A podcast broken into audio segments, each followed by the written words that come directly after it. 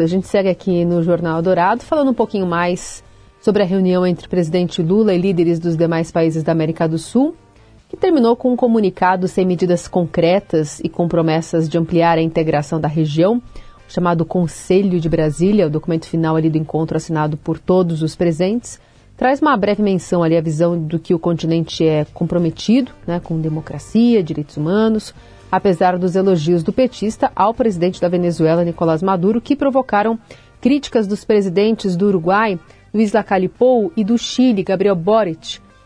As discordâncias acabaram por deixar em segundo plano outras pautas que não vingaram, como o relançamento da, da União das Nações Sul-Americanas, da Unasul. Sobre esse assunto, a gente vai conversar agora com Roberto Pfeiffer, que é coordenador do PSI, o Grupo de Análise de Estratégia Internacional da Universidade aqui de São Paulo. Tudo bem, professor? Como vai? Tudo bem, bom dia, é um prazer. Vou colocar aqui para nossa conversa a duas, três falas importantes, três trechos de falas importantes que ouvimos ontem de Lacalipou, de Boric e também de Lula. Esta reunião estuvo antecedida, no sé de manera planificada o no, por una reunión bilateral entre Brasil y Venezuela. Y hay una declaración que se está negociando en estos momentos. Y yo, presidente, debo decirle que quedé sorprendido cuando se habló de lo que sucede en Venezuela es una narrativa. Ya saben lo que nosotros pensamos con respecto a Venezuela y al gobierno de Venezuela. Y yo manifesté respetuosamente que tenía una discrepancia con lo que señaló el presidente Lula el día de ayer, en el sentido en que la situación de derechos humanos en Venezuela era una construcción narrativa. No es una construcción narrativa, es una realidad, es seria y he tenido la oportunidad de verla en los ojos y en el dolor de cientos de miles de venezolanos que hoy día están en nuestra patria. Maduro foi convidado e houve muito respeito com a participação do Maduro, inclusive com os companheiros que fizeram crítica, fazendo a crítica no limite da democracia. Porque nessas reuniões ninguém é obrigado a concordar com ninguém e o Brasil vai voltar a estabelecer a sua política de relação com a Venezuela, que era muito importante. Bom, professor, qual análise o senhor faz aí dessa discordância específica, que acaba sendo bastante simbólica aí sobre a América do Sul na gestão Lula 3, e quanto fica na conta do presidente esse possível fracasso aí do fórum pelos afagos a Maduro? Bom, teria sido melhor se o presidente não tivesse convocado essa reunião num tempo tão prematuro da sua gestão.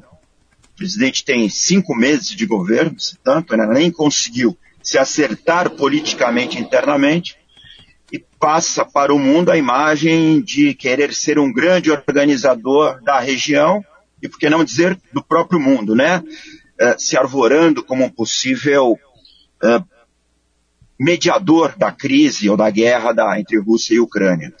Foi realmente embaraçoso para o Brasil, para a diplomacia brasileira, assistir dois presidentes convidados virem a Brasília e fazerem críticas ao presidente da República por uma fala infeliz, inapropriada, mentirosa, é bom dizer, né? De que a Venezuela é uma democracia no limite do que a democracia pode ser. Não é uma democracia, é uma ditadura. Há lá violação a direitos humanos, perseguição a pessoas de opinião diferente, houve repressão com mortes, o país está em completo esgarçamento social, haja vistos refugiados que nós recebemos aqui, todos os países vizinhos recebem, então foi muito ruim essa iniciativa. É, esperamos que a política externa brasileira seja reconcebida a partir deste malogro, uh, que termina com uma declaração pífia, uh, sem nada de concreto e que nos leva a um certo desalento quanto aqui pode ser a inserção internacional do Brasil, no momento que o Brasil teria grande possibilidade de atuar no mundo como uma potência ambiental, dado que o tema da mudança climática é o grande tema internacional, transnacional positivo que nós temos a colaborar com todo o globo. Professor, no governo passado, Jair Bolsonaro, eh, sequer havia relação eh, com a Venezuela. O senhor eh, vê que o presidente Lula, nesse aspecto, acertou ao reatar as relações, mas devia ter tido um limite, ou nem isso, já que a Venezuela e o Brasil têm assuntos em comum? A relação entre os dois países, duas sociedades, continua a existir, haja ou não a formalização, né? É, então, nós seguimos recebendo venezuelanos, as pessoas seguiram transitando pela fronteira, os temas transnacionais negativos ligados aos ilícitos, ao narcotráfico, ao garimpo ilegal, aos temas dos povos indígenas, da destruição, da ameaça de destruição à Amazônia, seguiram acontecendo. Então, normalizar relações em cima de uma pauta pragmática permite sim tratar desses temas do cotidiano das sociedades.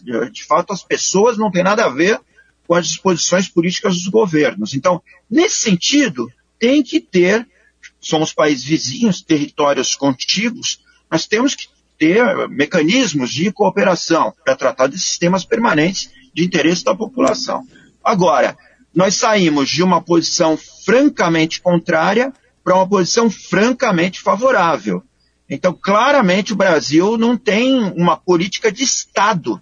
Nós estamos vendo uma política externa pendular conforme a ideologia do governante de plantão, em detrimento dos interesses nacionais, que são permanentes em particular numa democracia em que há alternância de poder, isso faz parte do jogo democrático, mas a política externa é permanente. O Brasil não muda de postura no mundo só porque muda o presidente, porque muda o Congresso, enfim.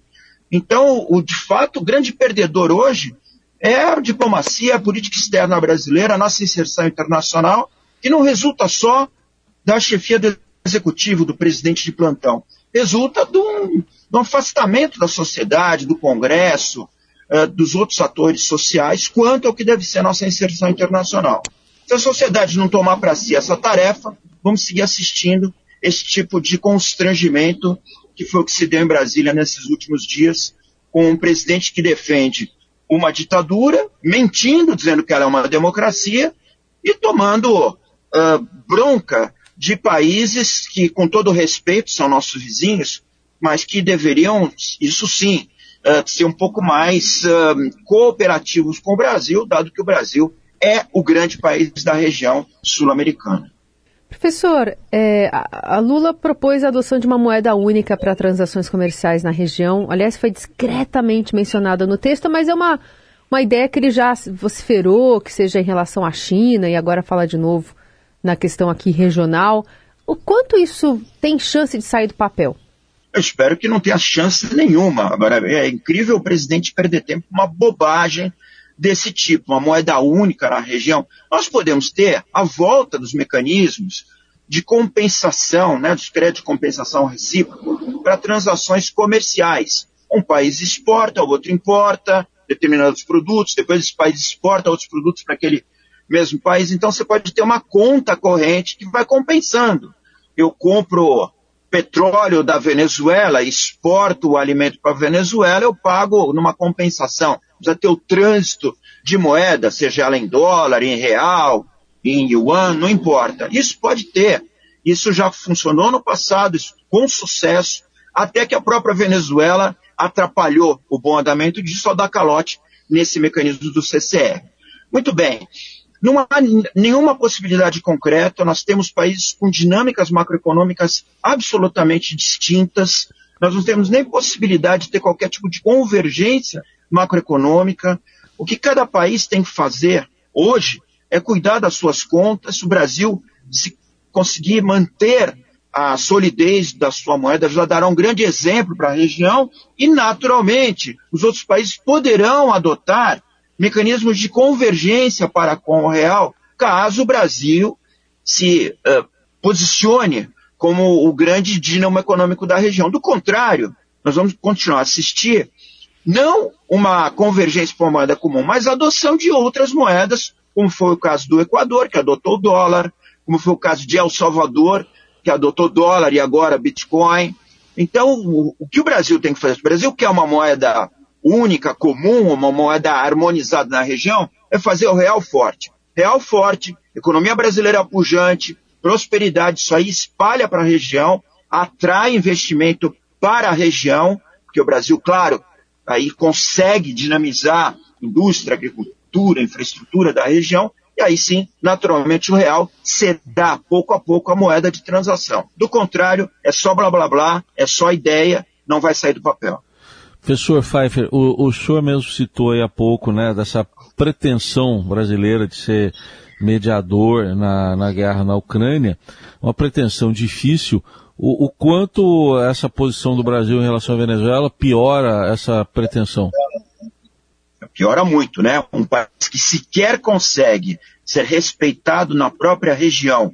Eu digo respeito no sentido diplomático do termo.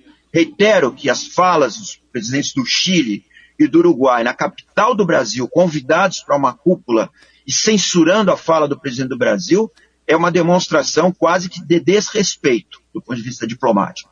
Mas faz parte do jogo. Quem fala o que quer, ouve o que não quer. O presidente Lula falou tolices e ouviu reprimendas corretas de dois eh, parceiros convidados para a cúpula. Naturalmente que quem não consegue organizar a própria região não vai conseguir pleitear esse lugar para outras regiões.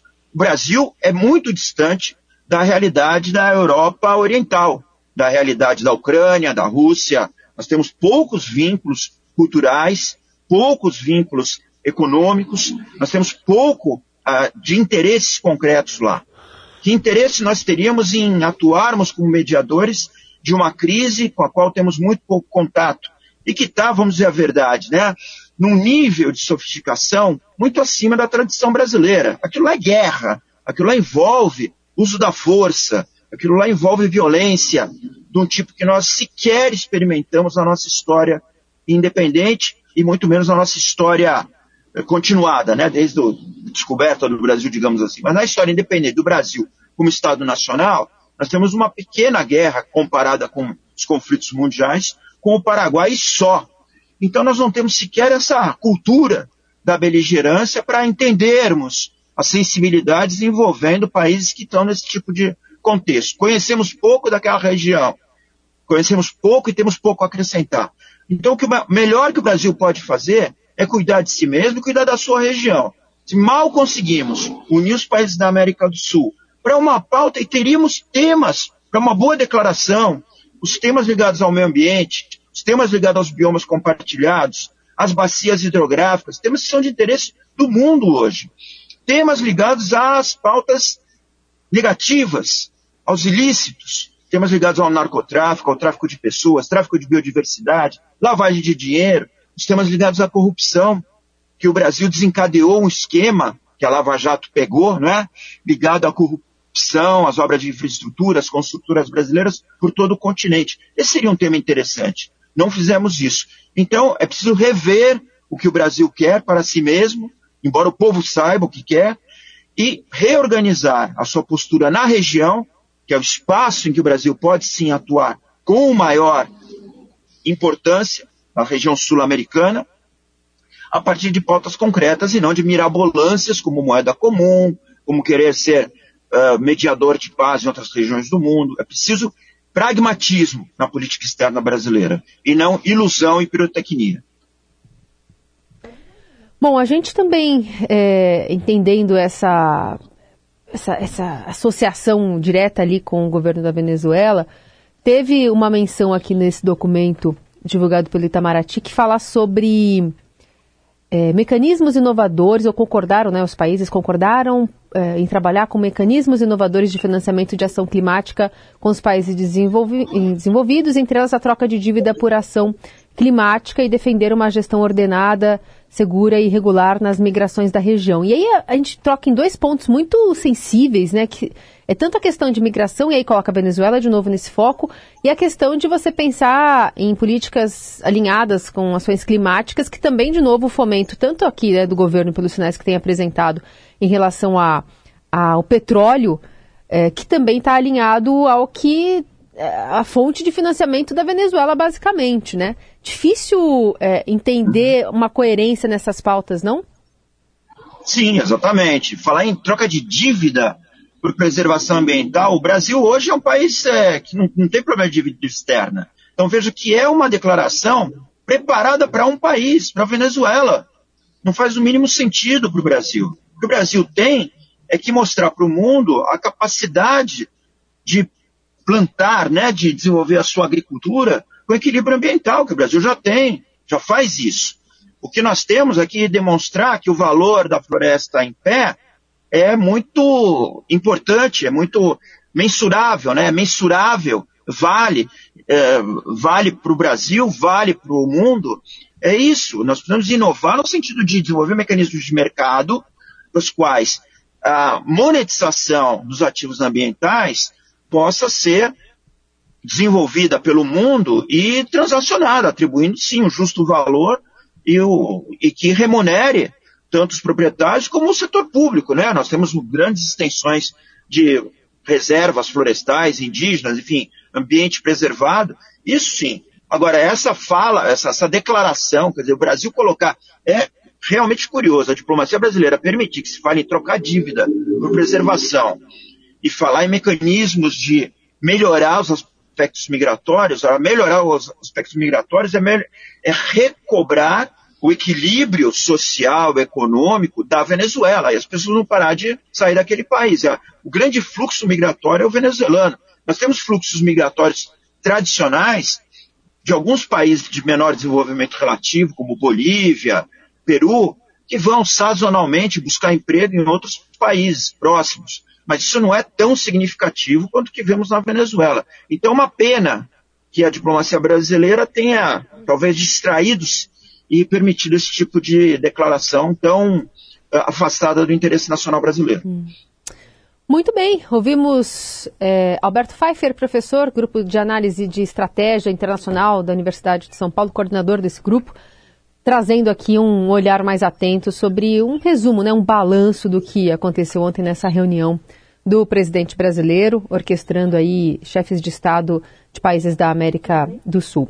Professor, obrigada pela conversa. Até a próxima. Muito obrigado, um prazer. Excelente dia.